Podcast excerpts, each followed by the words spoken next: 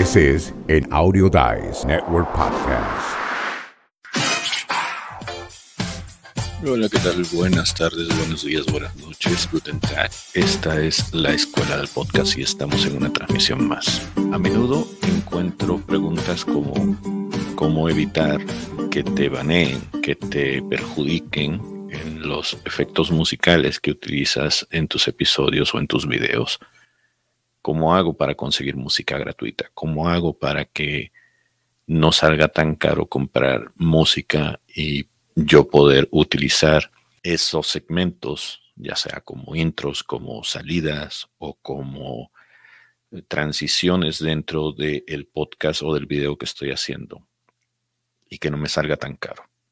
Bueno, en esta ocasión vamos a utilizar una aplicación que me parece es uno de los secretos mejor guardados que hay hasta la fecha relacionada con este problema al que muchos de ustedes se habrán enfrentado o se van a enfrentar.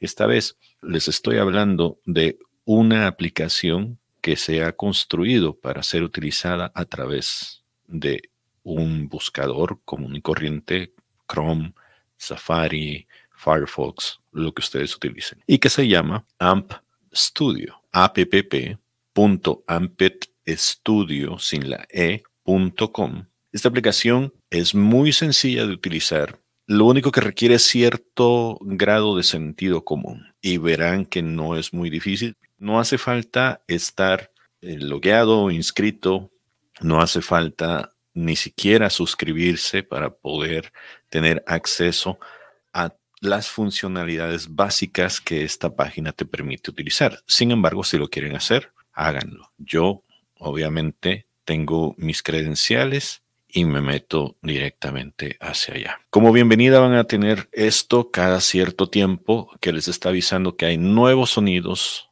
en esta sección donde ustedes van a poder utilizar todos esos elementos que ven ahí en sus creaciones. Vamos a comenzar con lo más básico. Lo que están viendo acá es una estación de creación de sonidos, sonidos que ya están la mayoría aquí dispuestos nada más para que ustedes los ordenen y los utilicen. Cada espacio que ustedes vayan utilizando se convierte en un track. De manera automática lo pueden empezar a utilizar al meterse a alguno de estos folders donde ya hay grabaciones de sonidos. Estos sonidos, ojo, hay que avisarles, están creados en un formato conocido como MIDI, es decir, están creados desde un sintetizador y no necesariamente se ha enchufado un cable para poder transmitir los sonidos de un instrumento real para poder meterlos a este lugar. Aunque se puede hacer, esto te da la funcionalidad de poder hacerlo. Si ustedes desean experimentar, pues aquí hay diferentes formas de poder hacerlo, utilizando un teclado, utilizando la creación MIDI, es decir, ustedes van ordenando punto por punto cómo es que quieren que suene. No nos compliquemos la cosa, ustedes no son músicos, ustedes nada más quieren tener la capacidad de poder crear una pieza para poder utilizarla en su contenido. Y es así como funciona.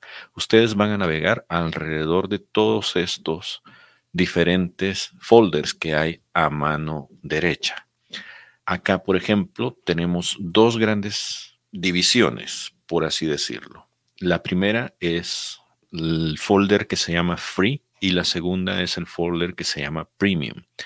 Obviamente en Free ustedes van a tener acceso limitado a ciertas cosas, pero yo creo que la librería que tienen acá de sonidos es bastante buena y da suficiente como para pasar entretenido un año o dos o hasta tres.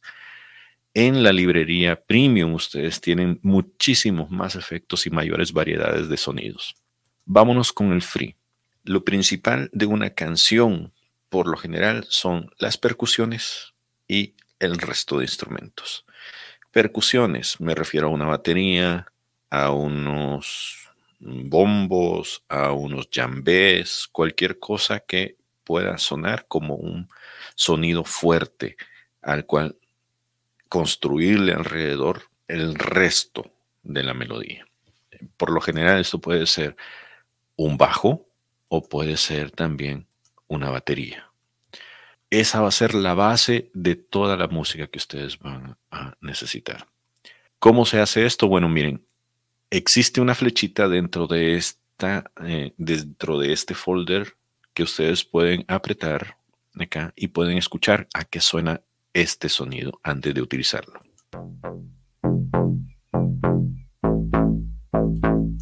Al mismo tiempo ustedes pueden dejar de utilizarlo volviendo a apretar en él. Vamos a ver a qué suena esto arrastrándolo o tocándolo ahí. Pero si ya lo van a utilizar, simplemente lo arrastran y lo colocan dentro del tablero que se muestra principal acá en la página.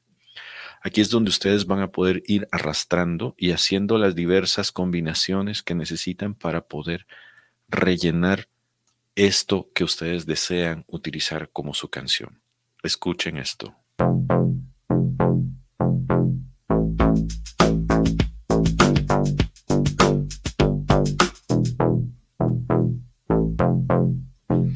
La idea es esa. Y ustedes van utilizando cada uno de estos elementos que están acá hasta poder conformar una pista que crean ustedes que les puede servir para el propósito que ustedes desean utilizarla.